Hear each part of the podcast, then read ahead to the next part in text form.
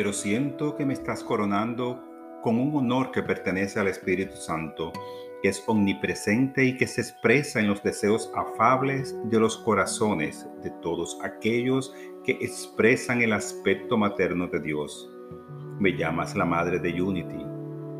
Bueno, no sé de ninguna otra cosa que me daría más gozo que sentir que Dios pudiera trabajar tan perfectamente a través de mí como para desarrollar un gran ministerio y un lugar de paz, buena voluntad y salud tal como lo es la escuela Unity.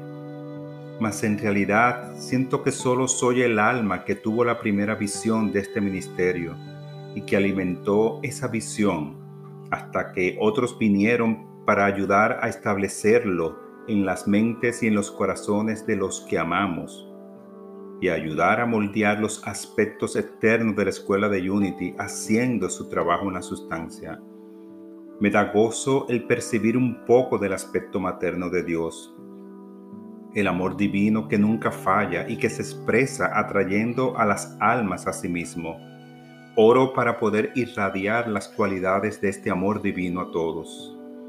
Tú también eres la madre de Unity, porque en tu corazón tienes los mismos ideales, el mismo espíritu grande y generoso, el servicio interminable y bondadoso y el amor que nunca falla. La Madre de Unity es la Madre Universal. Qué felices nos sentimos de representar a esta Madre.